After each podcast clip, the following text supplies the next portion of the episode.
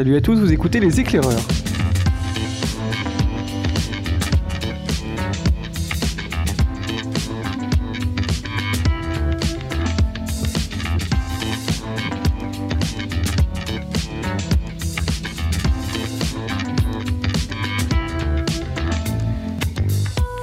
Salut à tous et bienvenue dans les éclairages 25, le grand retour. Je suis Anacolute pour vous servir. Hein ah non, Ah non, euh, je suis pas d'accord, moi. c'est pas comme ça que ça se laisse dérouler, merde. C'est c'est plus Anacolute, qu'est-ce qui s'est passé? Anna, Anna, explique, qu'est-ce qui se passe? Alors, Je comprends qu'est-ce qui plus s'est passé? Euh, Bah, je t'ai rendu les clés en fait. Ouais, bon. Voilà, il y avait un peu de poussière. Hein. Je suis J'ai pas ref- fait le ménage avant. euh, j'ai pas eu le temps. Tu remarqueras que j'ai pas refait la peinture, hein. pour moi j'ai regardé, j'ai gardé les vieux jingles et tout. Bon, ça m'avait manqué quand même ces vieux jingles, hein, quand même. Non, non, mais ils sont très agréables à entendre. Et je suis accompagné, bon, des habitués de l'émission, on n'est pas dépaysés pour cette première. Il y a Anna Colute, hein. Salut Il y a Randall Flegg, Oh là il y a Cobel. Ah et non. bah non, Ah il bah est pas non, là. c'est pas Cobal. Eh non, c'est Azertov qui l'a ren- qui l'a euh, remplacé au pied levé. Coucou, c'est Voilà. On mais perd un mes notes mais sont pas, du tout à jour. Et, euh, et bien sûr, il y a Titours. Ageur, oui. Titours, comment ça va Après, je ne sais pas trop pour la régularité, hein, telle que je me connais. On va faire quelques épisodes et puis je vais encore arrêter. Je sais pas trop, hein, donc euh, ne vous attendez pas à avoir des, des épisodes toutes les semaines ou je sais pas. Alors en fait, pour tout dire, c'est un peu de la faute de Cobel, hein, qui n'est pas là, hein, mais bon, la semaine dernière, on est resté discuter jusqu'au moins 4 heures du mat, et en fait, il m'a raconté son fétichisme des jingles de cette émission. Il Et a j'étais pas vrai- parlé que de ça. mais j'ai eu tellement peur et tout, et puis après, les choses allant, j'ai refait les jingles, et puis hop, nous revoilà partis. Euh, des petits sujets selon les invités, et aussi de petites nouveautés euh, ouais, que j'ai piqué un peu partout, hein, bien sûr, une petite carte blanche sur fin d'émission en une minute, hein, ce sera au tour de Nemo qui nous fera ça. Et au, co- et au sommaire, euh, qu'est-ce qu'on a Qu'est-ce qu'on a? Azertov, on va commencer par toi. Euh, bah moi ça serait une petite BD. Très bien. Euh, Titours. Euh, le dernier vinyle des Bee Gees. Oh, très bien, très bien.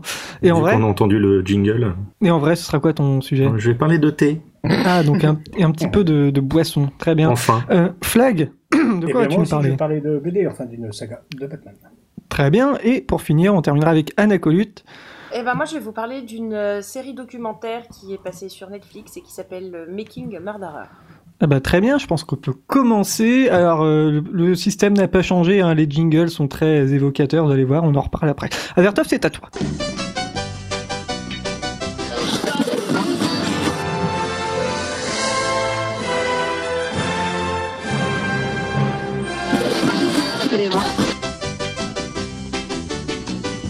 Alors est-ce que, tu m'expliquais pourquoi j'ai choisi ça hein, Comme Euh, d'habitude. c'est un truc de voleur, ça me dit quelque chose mais je reconnais pas en fait. Ah, c'était la musique de Robin des Bois, Prince Ah. des voleurs. Eh oui, Ah, avec avec Kevin Kevin Costner, Costner. c'est ça exactement. ouais. Puis la Magnifique ceinture de chasteté. Hein Exactement. ouais. Ah, mais oui Alors Ah, Azertov, c'est à toi. Alors du coup moi je vais vous parler de la BD euh, La Guilde des voleurs, donc, qui est parue aux éditions euh, Macaca. Dont euh, Randall a fait le très beau exposé sur euh, la vie de Norman. Hein Ah, Euh, c'est vrai. Et oui, c'était dans les éclaireurs, euh, je sais plus combien. Ouais, donc là, c'est la guilde des voleurs, armure de cuir et vieille capuche. Donc c'est de la fantasy humour, un petit peu pour, on va dire pour le, le thème. Et c'est tout public. Euh, donc je vais vous raconter un petit peu le, pitch euh, qu'il y a dans le catalogue euh, Macaca pour vous décrire un petit peu plus l'univers. Et comme ça, je gagne un peu plus de temps sur mon dossier fait à l'arrache. La grande cité d'Arken là-haut doit être, doit être irréprochable pour la visite de l'émissaire royal. Aussi, l'incompétent duc d'Obarion se voit-il contraint d'assumer son rôle de dirigeant, maintenir l'ordre dans les rues, percevoir les taxes, régler le délicat problème des elfes, des gobelins et des trolls qui ternissent le tableau d'une cité humaine idéale? La mission pourrait être réalisable si, un, si un ah, si un légendaire voleur, le hibou, n'avait pas choisi ce moment pour reprendre du service. Donc voilà pour un petit peu le topo. Et dans cette euh, première BD euh, d'introduction, bah, en fait, on va vraiment suivre euh, la création de la guilde des voleurs et le- les péripéties, on va dire, des 3-4... on va dire des personnages principaux qui sont au nombre de 4, c'est ça et des, petits voleurs à côté qui sont des, gobelins. Donc le dessin est très, on va dire, réaliste. C'est plutôt dans le thème réaliste plutôt que euh, amusant ou dans les différents types. Et la couleur est, euh, est très bien faite aussi. le seul reproche que je pourrais faire sur cette BD au niveau vraiment de, l'objet, c'est le, le, lettrage qui a été fait à la main et le, la taille, on va dire, des, lettres est, un petit peu gros par rapport à la, à la couleur et au rendu, au rendu global de la page. Après, les couleurs sont très clair pastel un petit peu dans le thème. Et, voilà, donc du coup en fait on va suivre le, hibou qui de son vrai nom est euh, Randall. Hein non mais non. ah bah si. donc il y a un, ancien voleur qui revient donc dans, dans Arcan pour justement créer la première guilde des voleurs dans, dans cette ville. Et, euh, et voilà. Euh, qu'est-ce que je pourrais dire d'autre euh, bah là c'est vraiment une première euh, série. L'histoire se déroule on va dire sur 2-3 jours où l'action est directement centrée sur la création sur la création de la guilde comment ils sont arrivés là et quelles sont les, les intentions de, du hibou. Et bah voilà à peu près euh, donc ça c'est les blancs, ils sont sponsorisés aussi par les, les dossiers faits un petit peu à l'arrache. Ah si oui, donc du coup on va parler un petit peu peut-être euh, technique et après revenir un peu sur, sur le sujet. Donc c'est une BD en 48 pages euh, pour 12 euros, le moyen actuellement des, des BD. Il y a un tome 2 qui est prévu pour octobre. Non? Oui, après, c'est si tu veux, c'est du 22 29 7. Merci. Et si tu veux l'ISBN, je peux te le donner aussi. Hein. Allez, Azertov, tu as plus que 8 minutes à tenir. ah bah c'est bon alors. Euh, donc du coup, il y a un tome 2 qui est en préparation, donc, qui est prévu de sortir en octobre 2016 euh, et qui suit, euh, je pense, directement la, la suite euh, bah, qui est euh, la, la, fin en fait de, du premier tome. Parce que ça se termine un petit peu sur un cliffhanger, un petit peu un happy end mélange euh, entre les deux en fait. Donc au scénario, on a eu, on a Manuero et MC. Et au dessin couleur, on a que, que MC tu peux proposer euh, d'autres choses. Hein. T'avais pas lu d'autres BD, euh, si tu veux en parler aussi. Hein, euh... on va, on, on clairement, on fera pas 10 minutes sur, euh, sur cette BD. ah bah non, bah, je peux vous lire le pitch du tome 2 si vous voulez. Hein. ça va aller, tu, ou tu, peux, ou tu peux nous dire de quoi ça parle sinon. Mais, Pourtant, vu le dessin, ça me semble pas quelque chose très porté sur l'humour, ça a l'air très... Non, justement, c'est le... les dessins sont très... Euh... Très classiques. Oui, classiques, réalistes en fait. C'est ça, ça que... un vrai contraste en fait. Voilà, c'est ça que j'ai bien aimé en fait dans la BD, c'est que, on va dire, c'est plutôt une BD de style euh, classique, mais dont le propos est plutôt euh, humoristique, euh, voire bah, décalé justement. Voilà, c'est de la galéjade. Justement, ma question, c'est euh, propos humoristique, dessin assez classique, sérieux. Est-ce que du coup, il y a, c'est contrebalancé ce côté euh, humour par un peu de profondeur des personnages, de background C'est pas tellement pour l'instant approfondi ça. Pour l'instant, si, il y a un petit peu de profondeur qui a été mis sur le, on va dire sur le hibou. Donc le, le surnom du, de Randall, qui est le, le hein chef de la guilde. Personne m'appelle le hibou. Mais si, c'est parce que tu es vieux, c'est tout.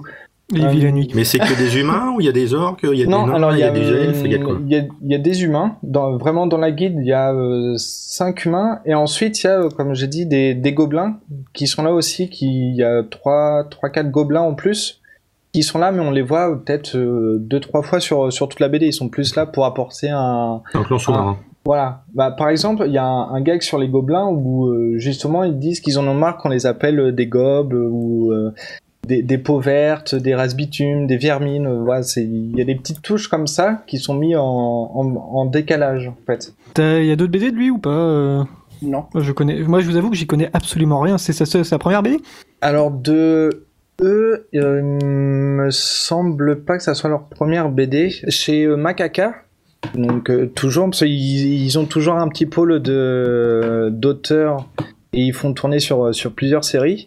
Donc en tout cas, le la personne qui est au scénario, bah, principalement au scénario, donc euh, Manuro a fait Les larmes de Nuwa, donc qui est une BD dont vous êtes le héros. Ah, j'aime bien ça. Euh, qui est là, c'était plus dans le thème Asie médiévale en fait. Donc avec hmm. euh, plus euh, ça va être des estampes, là vraiment euh, des, des, belles couleurs. mais sinon après je peux vous parler de la sortie que je vais faire aussi ce week-end. Allez, vas-y. Ça peut vous intéresser. T'as deux minutes. J'ai deux minutes. Oh bah c'est bon. Donc c'est en fait j'ai un festival Et du on jeu. pas dans quoi qui se passe ici? Oui, mais justement, je vais à un festival du jeu de, de plateau, donc il va y avoir jeu de plateau, figurines, jeu de cartes, tout ça, donc qui s'appelle le, le Glues et qui est euh, sur Albi. Donc Ça c'est a euh, déjà été l'année dernière? Et j'ai déjà fait euh, l'année dernière, j'ai fait euh, un before et un after dessus. On revient sur le du coup sur l'after vraiment longuement dessus en faisant bah, une présentation des jeux auxquels euh, j'ai joué parce que ça dure les trois jours, donc de vendredi à dimanche avec des horaires allant de le vendredi c'est 19h 2h du matin le samedi ça doit être 9 ou 10h jusqu'à 2h du matin Ah oui, quand même. Oui oui c'est le bah, Ah dans bah, ce genre des de festival hein, c'est joueurs c'est de des gros joueurs plateau, hein. Attention, hein. pour avoir fait il y a quelques temps aussi le l'alchimie du jeu à, à Toulouse c'est les horaires c'est pareil sauf que du coup c'est dans des salles qui sont euh, deux fois plus euh, deux fois plus grandes en fait et donc voilà donc c'est euh, c'est gratuit c'est sur Albi donc si vous êtes euh, non loin de d'Albi C'est- euh, C'est ce week-end Alors, si ça sort avant ce week-end, hein, attention, l'émission, je garantis si- pas. Je, je suis sûr que ça va sortir dans la nuit. euh, Non, ou, demain ou- soir. Bon, ou demain. ça. Non, faut, faut que Titours me le demande pour que ça sorte dans la nuit. hein. Euh, il peut rien me refuser. eh ben, merci, merci Azertov. Je lui fais Bah, sortir euh, plein de choses pendant la Et nuit. justement, Titours, ça va être à toi de nous, de nous instruire. Est-ce que tu es prêt? Allez. Savourez le thé Lipton Earl Grey au parfum bergamote intense et au goût délicieux. Nouveau, Lipton Earl Grey Fresh Pack. Je suis désolée, on n'était pas censé rire pendant les jingles, hein, mais C'est pas grave. Alors, Titours. Oui Oui, je vais parler de thé, non pas de Lipton, parce que Lipton, ce n'est pas du thé. Première chose. Euh, donc, je vais vous parler de la maison Nanyoshan, qui est une maison de thé euh, berlinoise, qui a ouvert assez récemment, dont j'ai fait une dégustation le week-end dernier au Café Fauve, qui est un petit café-restaurant très sympathique dans le 11e arrondissement, tenu également par une camarade de Tiaddict. C'est quoi les Tiadicts Euh, c'est des gens. Grande question. euh, c'est des gens amateurs de thé, à plus ou moins un degré. C'est une communauté euh, internet? Internet. Euh, alors il y a la- le hashtag Team Tiaddict pour nous retrouver euh, pour la plupart sur euh, sur Twitter. Mais après il y en a maintenant, genre à la dégustation où j'ai été ce week-end. Euh, de la team Tiaddict, on était trois. Il y en avait une autre que je connaissais, qui tient aussi un blog sur le thé que j'avais rencontré dans une autre dégustation d'une autre maison, et une autre pareil qui a un blog. Donc après, il y a pas mal aussi de, de blogueurs ou blogueuses qui font aussi ça, qui sont pas forcément, euh, qui sont pas forcément comment dire, euh, sur euh, sur Twitter ou ailleurs quoi. Il y a des gens qui sont pas sur Twitter? Il y en a encore, mais parce qu'il y en a, ils, se- enfin ils essayent de faire que sur un seul média. C'est assez Bah oui. compliqué de faire des news assez. euh, Alors que toi, t'es partout, t'es sur Twitter, sur Instagram et tout. Ah oui, mais moi j'ai pas de blog. Moi, c'est euh, moi quand je vois le nombre de euh, de sorties qu'elles font par rapport au thé et de dégustation et tout, c'est impressionnant. Moi à côté, non, j'en fais pas beaucoup. Pourquoi tu fais ferais pas un blog ou même un podcast Ah, euh, bah justement, moi un blog non parce qu'il y en a trop, un podcast éventuellement parce qu'il y en a pas, il y en a pas. Ouais, mais ça fait trois ans que tu dis ça. Bon, bref. Bah je sais. Il faut le temps que ça mûrisse. Voilà. Euh, donc alors la particularité de cette maison, c'est qu'elle ne fait déjà que des thés chinois. Donc euh, thé chinois, ça veut pas dire qu'il n'y a pas que du thé, qu'il n'y a pas que du thé noir ou que du puer. Euh, il y a aussi des thés verts, des thés blancs, des thés jaunes, enfin toutes les couleurs de thé. Même si c'est plus rare ou c'est moins connu, il y en a quand même. Tous les thés sont récoltés à la main. Ça c'est important aussi pour la qualité. Parce que si vous utilisez une petite machine, genre une tondeuse qui passe au-dessus des feuilles et qui ramasse tous, le problème c'est que vous ramassez aussi les, bah, tiges, alors que c'est quand même les feuilles de thé l'intéressant. Donc ça sert un peu à rien. Euh, ils font du sourcing sur place, c'est-à-dire qu'ils vont voir les producteurs, qui vont tester tous les lots donc de chaque jour. Ce qui fait que si un thé euh, est bon, ils vont l'acheter. Si ça leur plaît pas, ils le prennent pas. Et ils vont tout ce qu'ils achètent, ils l'auront testé ou l'auront goûté avant. Ah oui, d'accord. vont, voilà, ils vont rien acheter comme ça sur catalogue ou sur telle récolte. Parce Oui, mais que ça semble évident. euh, On parle sûrement des trucs assez chers, quoi. Euh, bah, après, pas, for- pas forcément, quoi. C'est pas forcément excessivement cher quand tu vois tout le travail qu'il y a derrière. Mais le truc, c'est surtout pour une récolte. Si un jour il y a un, il y a un plein soleil, ils font la récolte et que le soir il, a- il a plu comme tout et que le lendemain ils font la récolte, la qualité va être et le goût va changer énormément. Ce qui fait que tu peux, vu qu'il y a des récoltes après sur cette période tous les jours, tu peux pas te permettre d'acheter un lot du jour à J plus 1, J plus 2 ou J plus 3 par rapport ah à ce que tu as goûté. Le goût est totalement différent. Tu te dis, moi je veux cette qualité-là, donc j'achète ce lot-là. Tu peux pas acheter, même si les récoltes sont parfois très proches ou des fois ils font des mélanges, dans d'autres plantations, quand eux, par exemple, quand ils achètent du thé, maximum qu'ils achètent, c'est un kilo. Ce qu'il avait ramené, c'est maximum un kilo. Pour être sûr que ce qu'il achète, il y a une certaine quantité, il y a une certaine qualité. Ah oui, d'accord. Et euh, quand il y a certains clients qui lui disent, moi je veux tel type de thé qui est tel type de goût, veux un goût très minéral, veux un goût très iodé, il va lui-même aller sur place, il va tester justement différents thés pour pouvoir proposer ça à ses clients. Est-ce que c'est le copain de El Gringo? C'est quoi l'équivalent de El Gringo pour le thé? Bah oui. C'est l'éléphant? Euh, c'est quoi le gringo? Ah, c'est une vieille pub. C'était quoi? C'était Maison du Café, je crois. Je ne sais plus quel. C'était, c'était, c'était l'acheteur. Euh... Moi, ça me fait penser à Pulco Citron. Là. Le gringo, c'était le gars dans le là. Donc, euh... C'était, ouais, c'était le ça. mec qui allait voir les petits paysans euh, producteurs de café et qui leur achetait tout leur bon café pour une misère au fin Oui, avec son casque quoi. colonial, quoi. C'était exactement ça, ouais. Oui, non, ça, c'est. Euh, ça, ça se fait plus. Enfin, non, c'est un peu différent. Parce qu'après, il y a des grandes maisons, justement, par exemple, qui vont acheter à des grossistes pour le thé pour faire des mélanges ou des thés préparés. Sachant qu'en France actuellement, des maisons qui font leur propre mélange, il y en a deux. Après, il y a d'autres maisons qui vont dire qu'ils font leur propre mélange, mais pas vraiment parce qu'ils les achètent à d'autres maisons. Donc, euh, et ils achètent ça en, chez des grossistes, principalement en Allemagne. Là-bas où il y a les, euh, les plus gros stocks. Donc, ce qui fait que vous avez des catalogues pour dire, bah, tiens, je vais acheter tel mélange, mais je vais l'appeler euh, de tel nom dans cette boutique. Et vous avez des petites boutiques, des fois, enfin, pas trop sur Paris, mais en province, à Limoges, j'en connais une. Ils vont vendre sous appellation, enfin, leur, de leur boutique, mais il y aura du Daman, il y aura du mariage, il y aura du palais d'été, enfin, il y aura de plusieurs. Brandé, quoi. Voilà. Alors que par rapport au nom affiché ou par rapport aux odeurs et tout, enfin, ça, je sais très bien que tel thé, ça vient de telle maison. Après, il y a les, enfin, des fois, ils, enfin, peut-être qu'ils sont obligés de le vendre avec tel ou tel nom, mais sans forcément le montrer. Mais après, c'est assez reconnaissable.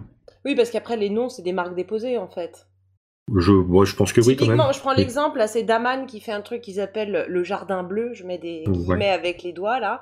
Oui. C'est un mélange euh, bergamote, fraise, rhubarbe. Oui. Et en fait, ça, tu le retrouves dans toutes les marques, ce mélange. Oui, parce que, euh, oui, parce que Daman, mais justement, crée ses propres mélanges. Ça fait partie des deux maisons qu'il crée avec euh, George Cannon. D'accord, mais, euh, mais ça, ce mélange, la fraise rhubarbe. Oui, parce que d'autres maisons, leur, parce que d'autres maisons leur achètent aussi. D'accord. Par contre, ils n'ont pas le droit de l'appeler euh, jardin bleu. Euh, bah, je pense que. Parce que j'ai bah, je suis pas sûr. Oui, non, je pense que oui. C'était montagne bleue ou euh, soleil bleu. Bah après, il y a des mélanges. Jardin violet, bah, après, ça, c'est, après ça, c'est pour les mélanges. Après, pour les thés nature, les thés d'appellation, les thés d'origine, ce problème se pose pas parce que c'est ils sont récoltés sur telle parcelle par tel producteur. Hmm. Ils sont séchés de telle façon, ils sont enfin, oxydés ou enfin traités de telle façon derrière. Donc ce qui fait que enfin, ça vient de tel endroit. C'est pas possible de faire la même chose. C'est pas une base, c'est pas un blend, on appelle ça. C'est pas un mélange. Justement, c'est ce qu'ils nous disaient à un moment. Ils font que du thé nature, only pure tea. Euh, donc euh, le gars qui a fait la présentation s'appelle Gabriele, donc il est allemand, donc il a fait la présentation en anglais. Et à un moment, par rapport justement au thé parfumé et tout, il a dit No good Bordeaux with water. Redis-le. No good Bordeaux, donc le vin with water. water. D'accord. Donc il n'y a pas de bon Bordeaux avec de l'eau. Ouais, ouais. Et tu vas pas rajouter de l'eau dans ton Bordeaux, tu vas pas mettre des glaçons dans un, dans un Saint-Estèphe. Voilà, c'est comme pour le thé. Hasard le Saint-Estèphe Exactement, tu comprendras la référence. Ou Saint-Joseph si tu préfères. Je préfère Saint-Estèphe. Voilà. Donc c'est euh... bon après c'est enfin l'été parfumé généralement c'est du, du thé de qualité moyenne. Ouais, Donc après ça. parfumé ça ça pose pas de problème. Quand parfumer un, un vrai thé nature avec des euh, quand tu fais infuser que t'as les feuilles qui font la taille de la paume de ta main, tu t'as pas envie de mettre de rajouter des saloperies avec ça quoi. Même ce qu'ils rajoutent, c'est pas forcément des saloperies, mais bon, ça serait total. Voilà, ça n'a aucun intérêt. Tu, après, tu mets dans ta tasse, tu mets de la crème, du sucre. Oui, bah dans ces cas-là, oui, au point oh, ça va. Non, mais après, avec des thés paris, oui, ça risque rien. Au bout d'un moment, tu pour ajouter du lait, du sucre, ça va pas changer grand-chose. Euh, voilà, qu'est-ce que je veux dire d'autre après? Oui, par rapport thé, au thé vert, donc euh, ils sont tous euh, stockés en frigo, que ce soit chez lui ou à leur boutique, pour qu'ils gardent une certaine fraîcheur. Parce que, comme il expliquait aussi, au bout de un an et demi, c'est le maximum pour les consommer, les thés verts. Après deux ans, ils les utilisent plus. Ou ce qui est pratique aussi pour les thés verts, c'est que vous pouvez les faire griller dans un petit poêlon. Ah. Ça permet de faire du thé grillé. Donc ça permet de les recycler. ça, donne, ça un, donne un petit goût euh, toasté. un petit goût, un petit euh, goût de noisette et tout, comme le Ojichan un petit peu. hum. Matcha, et donc c'est assez sympathique en termes de goût. Et ça se marie très bien avec, euh, avec un petit bruit de melun, par C'est- exemple. Ça, c'est très étonnant de boire du thé avec du fromage. Mais si, Mais un oui, jour, non, mais un jour, tout à un fait. jour, vous testerez. Euh, mais ce qui est pas mal, c'est que donc il nous a enfin expliqué donc par rapport à la boutique, leur façon de travailler, aussi les euh, par rapport à certaines choses pour le prix du thé. Et ce qui est un- important à prendre en compte aussi, c'était le nombre d'infusions qu'on faisait avec le thé. Par exemple, pour certains puères ou certains oolongs, des infusions, on va faire 10, 15 ou 20. Alors que pour les thés verts, euh, on va en faire 2, 3 grand maximum. Donc il y a ça à prendre en compte aussi quand on voit le prix, parce que c'est clair que certains, certains puères ou certains oolongs peuvent, les prix peuvent monter très vite et très haut. Je passerai les détails sinon ça va vous faire peur. Vas-y, vas-y, dis Si, les si, prix. Ah, si, si, intéressant. vas-y. C'est intéressant. Euh, bah, en Les gros, 100 pour- grammes. Euh, je crois que c'est- De quoi Pourquoi Pour un thé vert Je sais pas, un thé un pour- cher à 100 grammes, je sais pas. Combien Euh, Commençons par le thé vert. Alors, pour, un, un thé vert, 100 grammes, raisonnable, t'en as pour 90 euros. D'accord. Enfin, ça, c'est euh, la moyenne haute, on va dire, parce que s'il y a des gens qui écoutent, ils vont dire il est complètement taré d'être aussi cher. Et toi, t'as acheté ça? Euh, J'en ai acheté, oui. Oh putain. Non, le, non, le plus cher que j'ai acheté, c'était un puer 17 ans d'âge, cru. Euh, je crois qu'il était à 120 euros les 100 grammes. J'en ai peut-être pris 50 grammes, en fait. Je sais Plus. Donc, alors, ça, et on va dire que ça, c'est relativement raisonnable par rapport à ce qui peut se faire. Euh, Ça peut aller bien plus, bien plus cher. Euh, un que j'avais goûté, les 10 grammes étaient à 120 euros. Oh putain. Non, non, mais oh. Mais ça, Le c'était. prix à la feuille, Voilà. Mais Ça, regarde c'est- le prix du vin aussi, mais, Mais c'est sauf en que, parallèle. voilà. euh. Sauf que Oui. celui-là, c'était le meilleur Oui, du mais- du Japon 2014. Il y avait une récolte de 4-5 kilos pour euh, le monde entier. Donc euh, la reconnaissance plus euh, la qualité. Donc voilà, forcément, bah, il y a les prix qui, euh, il y a de la spéculation là aussi là-dessus. C'est un peu dur de la feuille. quoi. Voilà, voilà, voilà. Mais après, euh, pendant un certain temps, il y avait les galettes de puer qui pouvaient monter et qui se négociaient plusieurs millions d'euros pendant un temps. Putain, oui. Il y a, putain. il y a dans les années, vers, je crois, c'est des, dans les années 90 à peu près, il y avait une énorme spéculation là-dessus. Et là, qu'ils se sont rendus compte qu'il y avait une, un petit gruge par rapport à ça, parce que le, le principe du puer, c'est de faire vieillir le thé dans des caves. Même principe que le vin. Euh, sauf qu'il y a certains petits malins qui se sont rendus compte que en rajoutant de l'humidité, en boostant le truc, ça me permettait de les faire vieillir plus vite. Donc Ah avoir ouais. l'impression qu'ils étaient plus vieux. N'étaient. Donc ce qui fait qu'ils vendaient euh, des thés qui étaient euh, qui avaient un an, qui avaient passé euh, quelques mois en cave, pour des trucs euh, qui avaient euh, 15 ou 20 ans. Et le goût ne suivait pas, hein, j'imagine. Ah, alors pour dans certains cas si, mais c'est quand même assez rare. Que D'une part, le goût euh, pour cela est vraiment, enfin le puer c'est assez particulier parce que c'est un goût assez terreux. Euh, ça sent les écuries, comme avait dit une copine, ça sent le poney, ou ça sent le crin de cheval pour être plus poétique. Donc c'est un goût, euh, donc tu retrouves bien le goût de la cave. Et on va dire pour ceux qui sont cuits, donc euh, il y a le côté cru, donc ça veut dire ceux vieillis naturellement et les cuits, c'est euh, ok. Je merci Pépé pour le rappel. Euh, en fait, c'est euh, le goût sera toujours le même. Tu auras vraiment ce côté-là très terreux qui sera toujours présent. Et à l'infusion aussi, quand tu regarderas les feuilles, elles sont beaucoup plus noires qu'un cruc où les feuilles seront beaucoup plus vertes. Ouais, pour terminer, si tu devais conseiller un thé, allez, pas trop cher hein, pour, pour les gens. euh, si je thé, thés je vous demanderai ce que vous aimez comme goût, si vous voulez du fleuri, du, fleuri, du Ah ouais. Si vous voulez quelque chose de plus iodé, d'umami, si vous voulez quelque chose de plus gourmand, si vous voulez quelque chose de rond en bouche, de quelque chose de plus liquide. Enfin voilà, c'est. euh, C'est tellement compliqué. Alors qu'avec le café, c'est pas dur. On va prendre une carte noire et on a notre café. Oui, Hein, bah, c'est ça le puis on s'emmerde pas. Oui, mais ça a hein. toujours le même goût. L'intérêt du thé, c'est que je peux te faire goûter des Je- trucs qui ont un goût de chair de poisson, comme des thés qui auront un goût iodé, un autre truc qui aura un goût ont de, de prune, euh, alors que tous ces thés-là sont des thés nature. Il n'y a rien de rajouté. Bon. Bref. On est même au rigluant, si tu veux. Mais faudra, faudra que tu fasses ton podcast. Qu'est-ce que tu veux que je te dise? Ça Ok, semble bien. ça marche. Ah non, mais euh, Paris, avant la fin de l'année, Et- tu nous fais euh, un pilote. Ouais. Allez. Pour un, et pour un dossier que j'ai préparé il y a 10 minutes, je suis pas mal.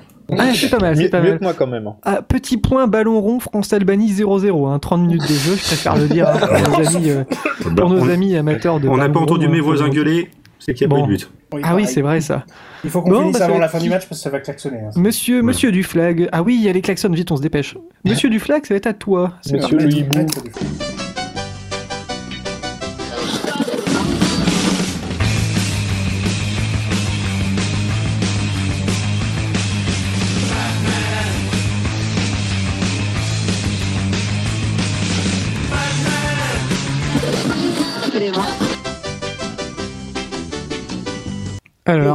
C'était quoi ça? Qui peut me dire? Attention. Euh, le générique de Batman. par, oui, euh, non, c'était pas le générique de Batman, c'est une c'était la reprise. reprise de Batman qui? par.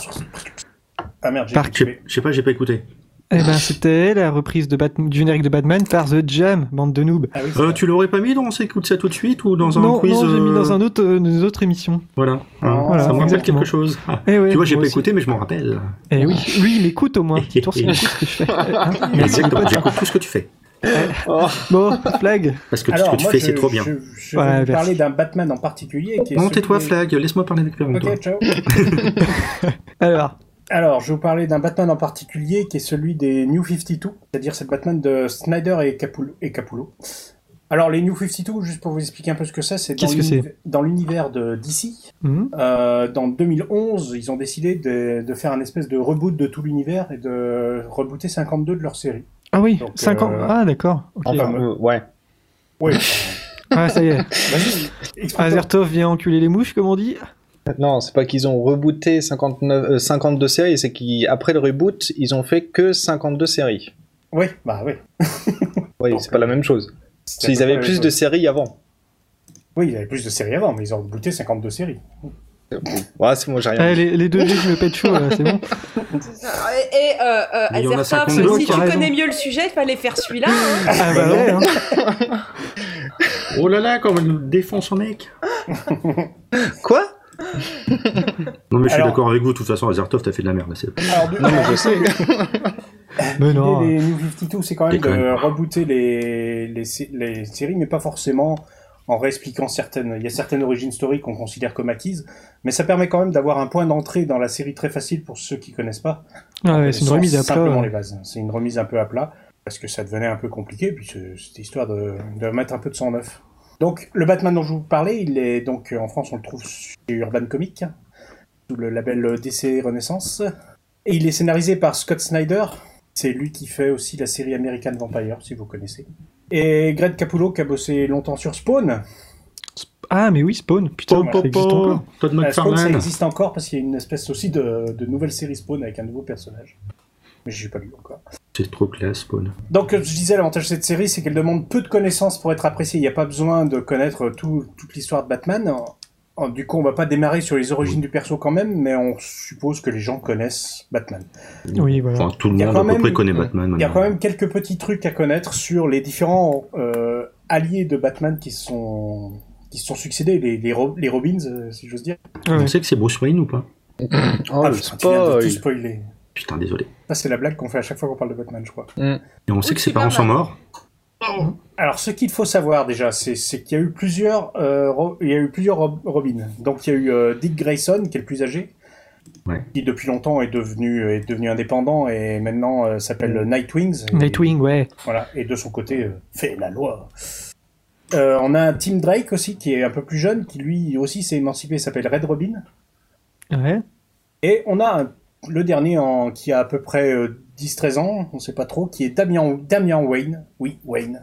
Ah, c'est le fils de Batman. Alors, c'est le fiston. Il a plusieurs origin story. le fils de Batman ou le fils de Bruce Wayne? Les deux. Voilà. Ah non, mais on Deux sait pas. Est-ce que c'est. deux papas, quoi. Ça Oui, veut dire que Batman oui. et Bruce Wayne sont ensemble? Mais, ouais, Non, mais est-ce que ça. c'est et parce qu'il est officiellement le fils de Bruce Wayne et tout le monde sait que c'est le fils de Bruce Alors, c'est ce Wayne que j'allais ça expliquer si tu me laisses Ah. Donc ma question était intéressante. Eh oui, mais inutile. Alors, alors en fait, euh, c'est- selon les origines, c'est Talia, Tal- Talia Al Ghul, qui est la fille de- du grand méchant Ra's al, Ra's al Ghul. Ra's al Ghul, qui Qu'on voit dans Arrow.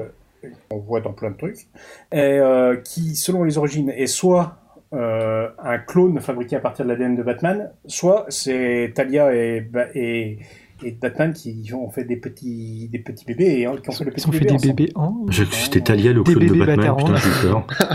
Donc voilà, selon les origines. Mais enfin, on s'en fout. Toujours est-il que Bah. Euh, il a été élevé à la dure euh, par euh, Talia et surtout Ra's al Ghul euh, aux arts martiaux et c'est un espèce de, de badass de chez badass le gamin et il est carrément pas très gentil au départ surtout. Ah bah papy, il est, il est pas commode aussi. hein. Voilà, alors ça c'est un peu l'essentiel qu'il faut connaître pour euh, pouvoir démarrer la série. Oui, puis on sait que quand la série démarre, le Joker a disparu, disparu depuis tellement longtemps que même Batman pense qu'il est mort pour, pour de vrai cette fois. Ah. D'accord. Voilà, vous êtes prêts à lire le truc. Alors il va y avoir plusieurs arcs dans cette série. dans cette série, il y a plusieurs arcs, dont le premier qui s'appelle La, La Cour, des, hiboux. Voilà, qui va durer ah, sur bah, deux j'ai lu ça. Il est connu celui-là, oui. Très très bon. Euh, Batman va s'apercevoir qu'un nouvel ennemi euh, arrive euh, et semble en vouloir à Batman. On ne sait pas trop qui il est. Il est affublé d'un costume euh, de hibou à peu près. Encore un hibou. Et il est assez costaud. Et en fait, on va rapidement s'apercevoir qu'il y a une espèce d'organisation secrète qui existe depuis des temps immémoriaux dans, dans la cité de, Gotham. de Gotham. Et que, et que voilà, ils essayent de récupérer un peu leurs biens, parce que Batman, euh, bon, il leur met un peu des bâtons dans la roue, euh, indirectement. Alors, euh, c'est c'est quand même une série qui, se finit- qui va se faire euh, sur les deux tomes. C'est vraiment, à mon avis, les deux premiers tomes qui sont les meilleurs de cette série, même s'il y a des trucs très sympas après. Mm. Et euh, ça vaut vraiment le coup de le lire. C'est une histoire qu'on connaissait pas du tout, qui est assez nouvelle. Il y a quand même eu un comics qui a repris, euh, une, euh, pardon, un animé qui a repris, euh, qui a repris cette histoire un peu différemment.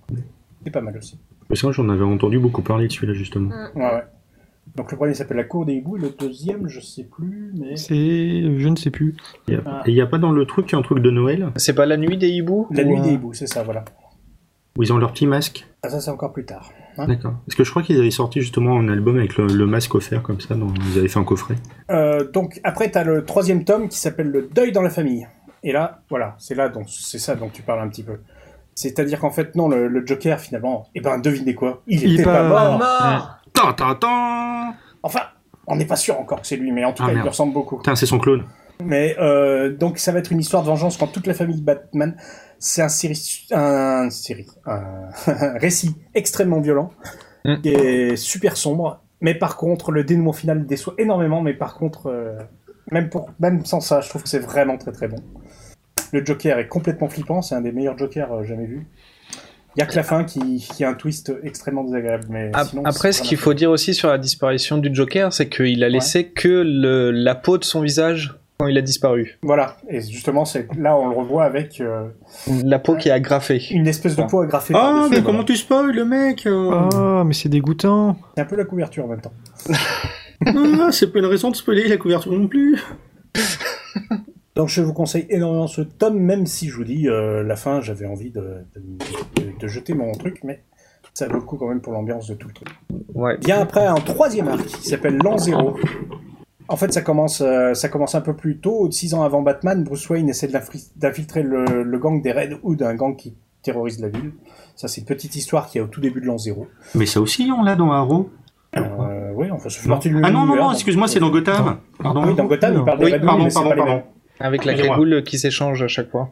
Euh, donc dans à l'an zéro par contre ça se passe un peu un peu plus loin du coup. Après il y a Batman qui enfin Bruce Wayne qui a 25 ans et qui est censé être mort depuis des années et cache son retour. Et euh, donc on va voir plein d'origines story de, de, de méchants dont certains Edward Nigma le Sphinx. C'est lui qui va être d'ailleurs au centre du tome 2 puisqu'il va plonger tout, tout Gotham dans un noir total sans électricité euh, pendant une grosse tempête Et Comme pendant Burns ce- dans les Eh, Simpsons. euh, il bosse à la CGT, le mec ah, ouais. Et pendant ce blackout à Gotham, euh, Bat- Batman est toujours considéré comme un justicier illégal, puisque c'est un peu ses débuts. Ouais, c'est pas forcément des, des histoires chronologiques, hein. Les- du moins les arcs. Et le, le Sphinx va essayer de prendre le contrôle de la population de Gotham. euh. Alors, le tome est un peu moins, le tome 2 est un peu moins bon que le précédent, mais il y a un côté post-apo qui fait des planches super jolies. Donc euh, voilà, c'est un, c'est un arc assez intéressant, mais peut-être Il est comment Gotham? Est-ce que c'est un Gotham crade ou Ouais, ouais. C'est Ouais. le Gotham. euh, as- euh, c'est pas le, c'est pas le New York de, de, de- comment ça s'appelle? De. De, de Nolan. Ah. C'est plus Tim Burton. Voilà. Ah, j'avais pas Burton, aimé. voilà. C'est pas tout à fait Tim Burton, mais c'est entre les deux. C'est un peu comme la série Gotham, en fait, qui est très très bonne au passage. Euh, Il y a un tome ensuite qui s'appelle Fini de jouer, où euh, Batman se voit confronté à la magie, aux démons et à des fantômes. Enfin, Ah, c'est assez original. Il y a une partie qui est dessinée par un certain Sean Murphy que je trouve extrêmement sympa comme dessin, vraiment original. Euh, sinon, l'histoire est assez. euh, c'est un tome assez, euh, comment dirais-je, unitaire, mais c'est plutôt sympa.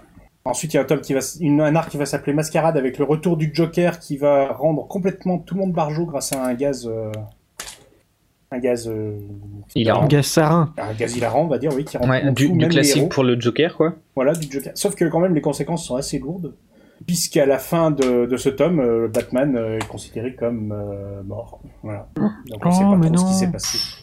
Et donc justement, les tomes suivants qui s'appellent La Relève, on considère que Batman a disparu depuis longtemps. on va même dire que Wayne's Industries a un petit peu été vendu à, à, tout le monde. Il a plus un sou. Enfin, il a plus un sou. En même temps, il est mort. C'est pas gênant.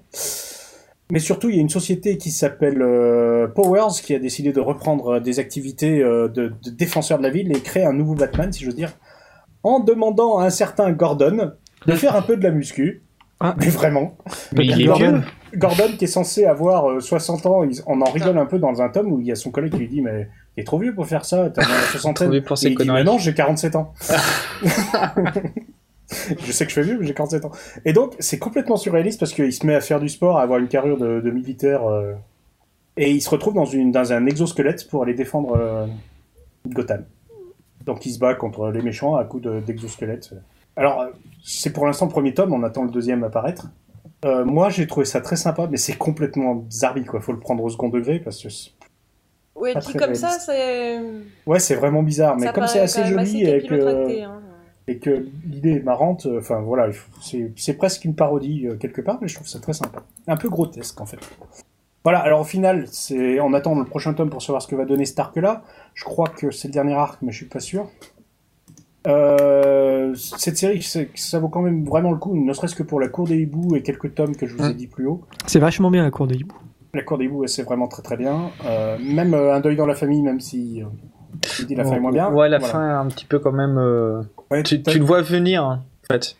En fait, t'es super déçu de la fin. Voilà, on va pas en parler, mais c'est une grosse déception. Qu'est-ce que t'as pensé des autres arcs? Tu les as lus?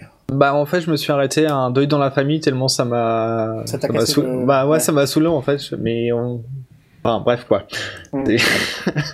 Bah, je, veux dire, il y a quand même des trucs intéressants à prendre dans la suite. Puis moi, j'ai un côté complétiste quand j'ai commencé une série. Oui. Mais j'avoue qu'il faut au moins lire les deux premiers parce que ça vaut vraiment le coup. Bah, après aussi, moi, le, problème, bah, le problème entre guillemets, c'est que j'ai suivi en les parutions kiosque. Donc du coup, j'avais un peu toutes les séries euh, en plus. Alors que toi, du coup, t'as toute l'histoire, on va dire, en, en relié, bah, directement en fait, et t'as que vraiment l'histoire principale. T'as pas les autres séries avec euh, Catwoman ou. Euh, il y, a un peu des tie entre les deux, c'est ça que hmm. tu veux dire?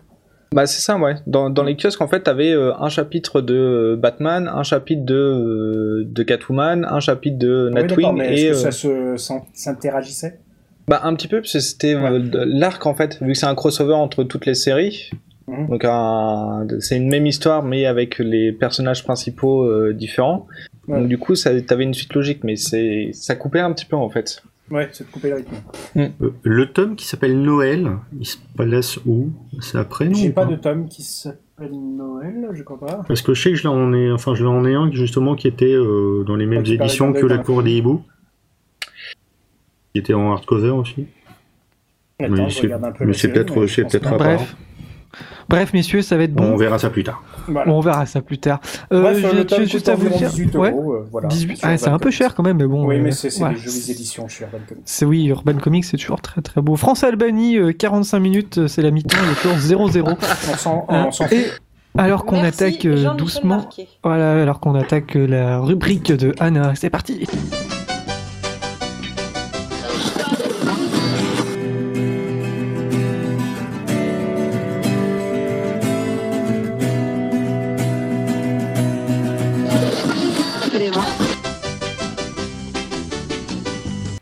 C'était quoi bah, C'est la musique euh, du générique de Making Exactement. D'ailleurs, j'y reviendrai sur C'est très recherché. Ah, mais c'est une musique euh, d'un compositeur dont je suis ultra fan, donc j'y reviendrai. Euh, Jean-Jacques Goldman. Ouais, c'est ça, j'adore Jean-Jacques Goldman, surtout Michel Sardou. Je te donne et... Et je reçois et, voilà. je te donne sévère. Et on, on, dit pas Gangak Goldman ah si, c'est vrai, c'est ah, Gangak euh, Jolman. Est-ce que c'est aussi un tueur en série qui a composé la musique Non. D'accord. Alors qu'est-ce que c'est Making a Murderer Making a Murderer, euh, ça a la couleur euh, et l'odeur d'un thriller, d'un polar, d'une fiction américaine. Sauf que c'est pas une fiction, c'est une série documentaire qui parle de faits réels.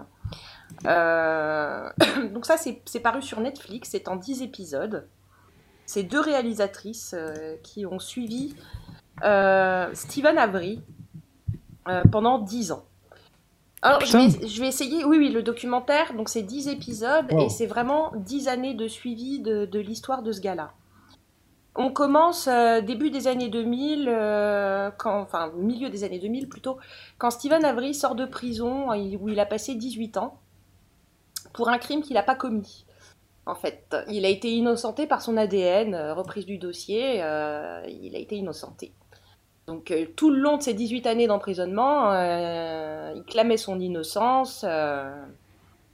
Et euh, donc, euh, le, premier épisode commence là-dessus, sur cette sortie de prison, le, bonheur de retrouver sa famille, euh, sachant que sa vie, sa vie a été détruite pendant ces 10 années de prison, ces 18 années de prison, sa femme l'a quitté en emmenant ses enfants, etc. Alors, pour situer un peu le contexte, on est à Manitowoc, dans le Michigan, et la famille Avery, c'est la white trash américaine. Vraiment, euh, ah euh, de la grosse white trash américaine. Ils sont euh, ferrailleurs, ils ont une casse. Ils ont des coupes mulets. Ah, c'est un petit peu ça, ouais. Vraiment, c'est ces gens-là, c'est les, redneck, les rednecks du Middle West, en fait. Oh, et la, communauté les déteste parce qu'ils sont pas comme eux, ils sont pas normaux, ils font pas partie de la communauté religieuse. C'est des beaufs, quoi. Et donc, quand il y a une femme 18 euh, ans auparavant qui a été violée, euh, ils ont fait un raccourci très rapide en trouvant un coupable absolument parfait en la personne de Stephen Avery, qui avait déjà un petit casier judiciaire pour des petits problèmes de boisson et de vitesse euh, au volant. Comme nous tous, hein. Comme nous tous, comme tout un chacun, et donc il est arrivé en prison. Tout ce qui avant le permis. Et comme, comme il a passé ses 18 années en tôle, et puis que les, tous les, protagonistes de la justice, de la police refusent de se remettre en question. Ils décident de faire un procès, hein, comme ça se fait aux États-Unis, pour obtenir une réparation. Ce qui paraît légitime d'obtenir une réparation ah quand bah on a passé 18 années en prison pour rien.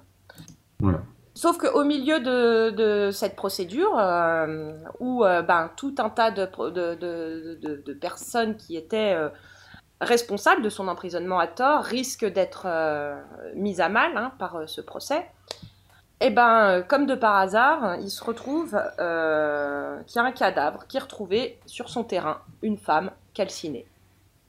Donc, elle, dire, elle, va à l'UGC Comment quoi? Elle va à l'UGC ah, Non, elle faire le gommon et le pâté. voilà. Pardon.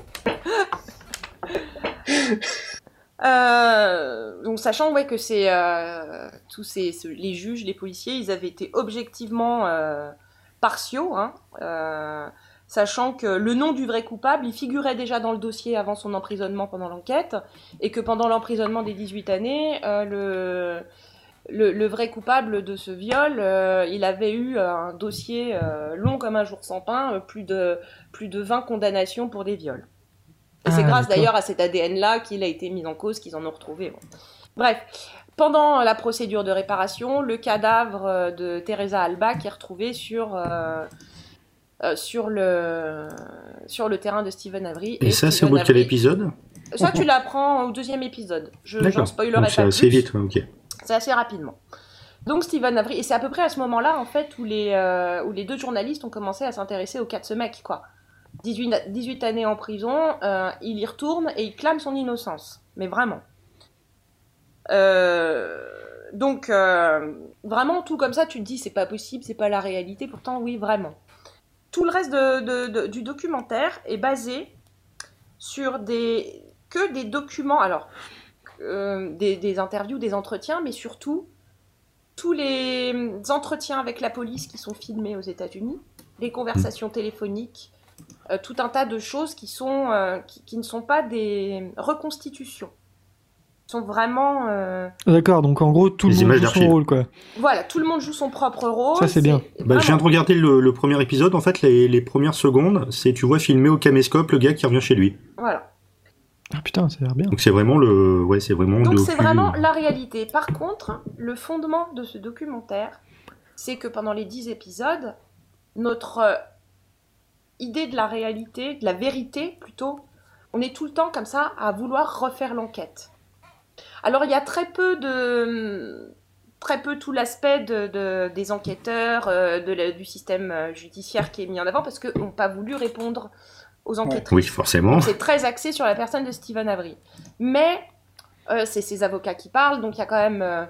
il y a quand même tout un aspect juridique. Et sa famille aussi. Sa famille, tous ses proches. Et puis surtout, alors ce qu'il faut savoir, là je vous spoile pas, parce qu'il apparaît très rapidement, il est accusé, et, c'est, je crois, une des parties les plus édifiantes de, cette histoire, il est accusé, la principale euh, pièce à conviction, c'est son neveu, un jeune de 16 ans, qui dit qu'il a été témoin et qu'il a participé au viol et au meurtre de cette personne, de la fameuse Teresa Albach qui a été retrouvée sur le terrain calciné.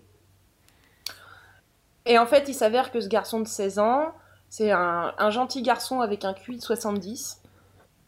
oui. D'accord. Qui est gentil, mais, euh, mais euh, vraiment gentil, quoi. pas intelligent. Quoi. Un peu simplet. Bien simplet. Et surtout, moi, ce qui m'a le plus édifié, c'est les entretiens avec la police qui ont été filmés avec ce gars-là et comment les questions sont orientées pour lui faire dire les choses. C'est-à-dire que tu peux faire, avec les questions, tu peux faire dire à peu près n'importe quoi à n'importe qui.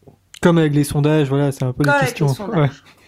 Je vois le genre. Et alors, euh, que dire du, de la façon dont c'est filmé? Alors, c'est un documentaire, mais ça a tous les ressorts euh, de la série, en tout cas euh, cinématographique. Moi, c'est monté de façon à ce que ça soit. Il y a des cliffhangers à la fin de chaque épisode où tu te dis je, ne peux pas rester là sans regarder la suite. Oui, je viens de lire les résumés des 10 épisodes, effectivement, je pense que je vais regarder ça bientôt. Voilà donc, et, pendant les dix années, la descente aux enfers de ce mec est filmée. C'est hallucinant. Euh, ah, oui. Et continue donc, Steven Avery, lui, il continue. Euh, et alors, le pire, c'est que tout l'accuse dans le dossier. Tout, absolument tout l'accuse, mais on se demande à chaque fois si les preuves n'ont pas été posées là par les policiers qui veulent échapper. Ils veulent échapper euh, à quelque chose, on sait pas, mais tout ça, on l'apprend. Ils, auraient eu besoin de, plus de preuves, c'était pas possible, quoi, c'est ça C'est ça, ils les ont posés là, et tu, te demandes comment l'ADN est arrivé ici, il avait aucune raison d'être là, il est arrivé là. Euh. et en fait, c'est tout le système judiciaire américain qui est mis à mal. Et, euh, et on voit, mais mis en lumière, tous les rouages, les absurdités euh, de, ce système judiciaire. Ah bah, tu m'étonnes, pendant 18 ans, ils n'en ont pas d'ADN. Au-delà de l'histoire même de ce personnage, c'est vraiment ce documentaire une façon de comprendre comment fonctionne la police et la justice américaine. Euh, voilà, euh, à peu près. ouais, mais si, si la police et le système judiciaire est, est un peu tourné en dérision comme ça, ils sont peut-être opposés au documentaire. Et ils sont pas ils sont absolument pas euh, tournés en dérision, c'est très premier degré. C'est vraiment très très premier degré, c'est-à-dire que euh, on, les, sent quand même intervenir, on les voit quand même intervenir, mais il n'y a pas de il n'y a pas de volonté euh, de les décrédibiliser dans le documentaire. Il n'y a aucune volonté de décrédibiliser les forces de l'ordre. Les images se suffisent à elles-mêmes. Tito, tu voulais dire? Oui, euh, oui pour Anna, euh, par rapport aux séries New York Unité Spéciale et compagnie, le système judiciaire qui montre à chaque fois entre les flics, les jurys et compagnie, est-ce que ça ressemble beaucoup ou pas? Ah, je, sais pas, je connais pas cette série-là. Bah, même, les autres séries américaines, est-ce que tu as l'impression que ça ressemble moi, ça m'a fait penser. Ah, euh... Est-ce que tu avais l'impression que ça ressemblait vraiment à une série ou, pas du tout? Euh, Non, parce qu'on est dans un truc où tu as un fil, euh, as un fil conducteur quand même. Euh, enfin, c'est sur 10 épisodes, ça te raconte une histoire de 10 ans, quoi. Ah, tel que tu le racontes, ça tient plus de serial que d'une série. Pour moi, ça m'évoque plus un True Détective ou un mhm. Rectify. Alors, True Détective, au niveau de l'ambiance à mort en tout cas la première saison de True Détective. Rectify sur le sujet. Je sais pas si vous avez vu Rectify. C'est sensiblement la même histoire où c'est un mec qui sort de prison euh, après 20 ans euh, ah oui, et qui a été euh, innocenté par son ADN. C'est anthologique ça, non? C'est pas chaque saison, c'est une nouvelle. Une non, ça, ça c'était True Détective. Là, non, c'est vraiment. Il y avait une autre, une série aussi comme ça. Qui... Rectify, c'est vraiment l'histoire d'un mec qui sort de prison. Ouais, voilà. Ok. Pardon. Donc euh, voilà. Après, euh, du coup, le documentaire est ultra controversé hein, euh, partout. Hein. Les internets ont toujours leur mot à dire sur les sur le complot et les conspirations et, mm.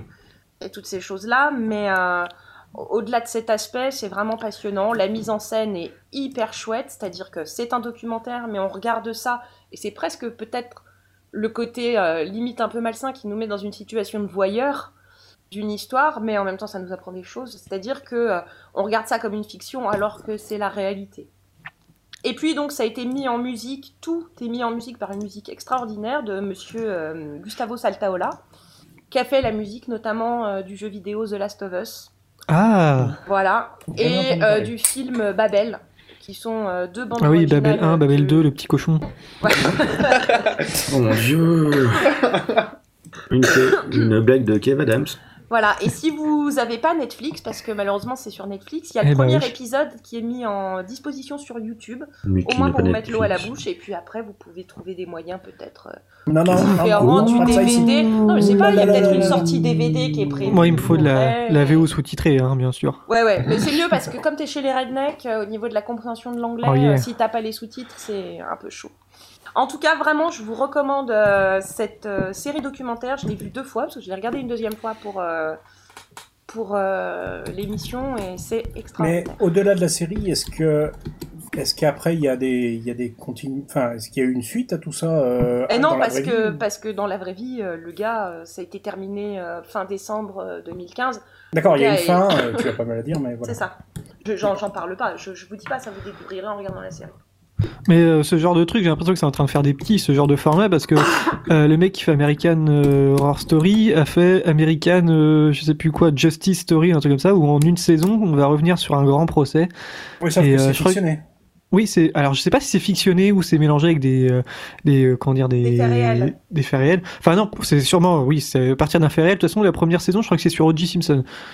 Ah oui, ouais, mais je sais pas si c'est euh, entièrement joué euh, avec des acteurs ou si c'est un mélange de reconstitution. De, voilà. Mais voilà, il y a aussi euh, Dick Wolf qui fait Law and Order. Bon là, ça va être beaucoup plus fictionné, mais ça va être une série de d'épisodes où à la fin, c'est toi qui juges, c'est-à-dire qu'en direct à la télé, il va y avoir un procès qui sera fait, un faux procès, et tu vas pouvoir voter avec je sais pas quoi, si on doit oui condamner la personne ou sauver la personne. Il y a tout un truc comme ça. Ouais. On est à deux doigts que ça soit un vrai bonhomme qui se condamner comme ça. Oui, oui, c'est assez, c'est assez Là, c'est un peu gênant parce que là, euh, là, on est un peu des spectateurs passifs de ce qui se passe. On est vraiment des spectateurs passifs. Et on, c'est dans notre tête quoi qu'on se pose vraiment les questions. Et, euh, mais imagine le jour. mais voilà, c'est ça. Après, ça pose des questions. Enfin bref, euh, voilà. Ok, bah merci Anna. bah, je pense que moi j'ai regardé ça ce soir parce que ça a l'air de non, vachement bien. C'est, vraiment, vraiment bien. Euh, deuxième mi-temps de France-Albanie commence, hein, toujours 0-0. Et on va s'écouter, euh, alors, euh, nouvelle, enfin, petite nouveauté, c'est une carte blanche d'une minute, et c'est Nemo qui s'y colle. il va nous parler de Alice et Anna mènent l'enquête, c'est un film d'animation. Anna et Alice mènent l'enquête est un film d'animation de Shunji Iwai qui est une reprise d'un film live du même nom qu'il avait déjà tourné il y a quelques années. Le réalisateur n'est pas un habitué des films d'animation et c'est aussi pour ça qu'il a un ton un peu particulier. Pourtant, il reprend un thème star d'énormément de productions nippones. En effet, l'histoire tourne autour de l'adolescence et plus particulièrement de la drôle de vie de deux jeunes japonaises qui marchent dans la ville comme elles marchent dans la vie, perdues sans l'être vraiment, menant une quête initiatique entre jeux d'enfants et questionnements matures. Le film commence d'ailleurs par l'une des deux dansant dans sa nouvelle maison, et tout au long du récit, le film s'évertue à filer la métaphore et à nous envoyer valser dans tous les sens. D'abord visuellement, puisque le film utilise la rotoscopie, ce qui donne au mouvement un aspect perturbant, comme s'il fallait ressentir physiquement le questionnement de soi. Ensuite, Certains pourront être troublés par une histoire qui s'évertue à être dans un ton mi-délirant, mi-interrogateur en permanence, mais tout le monde finira par se retrouver dans les scènes les plus passionnantes du film et qui sont également les plus intimistes. Enfermés dehors, Anna et Alice se disent tout en ne se disant rien. C'est vraiment compliqué, l'adolescence. Voilà, ça c'était du grand Nemo hein, qui part dans tous les sens à chaque fois. Donc merci Nemo et si vous voulez participer à la prochaine fois, n'hésitez pas à venir nous contacter sur Twitter. Euh, que dire donc euh, Que dire? Bah c'est la fin de l'émission. Hein. Merci d'être venu pour cette reprise. Hein. C'était bien fort sympathique. Euh, merci aux auditeurs s'ils sont encore là. Je ne sais pas. Ça merci Musica. Ça fait trop. Merci Musica. Oui, parce qu'on était en live, mais bon, il y avait pas grand chose, enfin pas grand monde en live ce soir.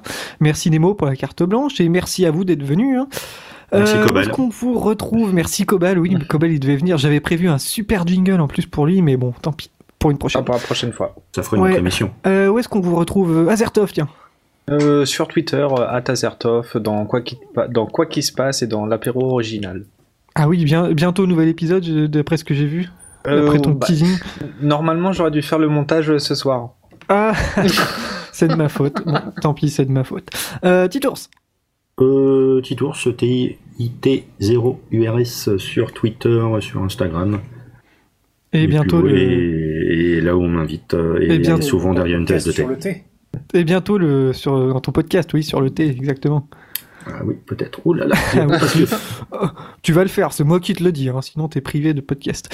Euh, Ronald Randall Flag avec un underscore 2L et 2G sur Twitter. et puis sur FreshPods, vous retrouvez plein de podcasts. Il faut Et voilà. Et sur Orcadre. Et sur Orcadre, bien sûr. sur bien sûr, Orcadre. et Anna. Et ben moi, on me retrouve sur Twitter, Anna underscore Colute. Et dans les éclairs. Il sort quand le prochain épisode Tiens, je te refile les, je te refile les rushs si tu veux. non, non, euh, je pense que... pas. Non. Ah oui, non, c'est vrai que non. Bon, je bref. pas pourquoi en fait, mais non. Si, sinon, vous... Ah oui, il y, a, il y, a du. Ah, Gros accident. Attention, gros accident. Ouais. Bon, vous pouvez retrouver l'émission sur Twitter, hein, underscore éclaireur avec un S, hein, n'oubliez pas le S. Et sur PodCloud, dans les éclaireurs.podcloud.fr. Et si vous, si vous, si vous rajoutez slash RSS, eh, je dis mal, si vous rajoutez slash RSS, vous aurez le flux RSS. Euh, sinon, que dire bah, euh, pour la suite Je ne sais pas quand est-ce qu'on va se retrouver. C'était peut-être un one-shot, je ne sais pas. Hein, vous connaissez ma propension à tout arrêter comme ça. Zing voilà, propension à euh, teaser surtout.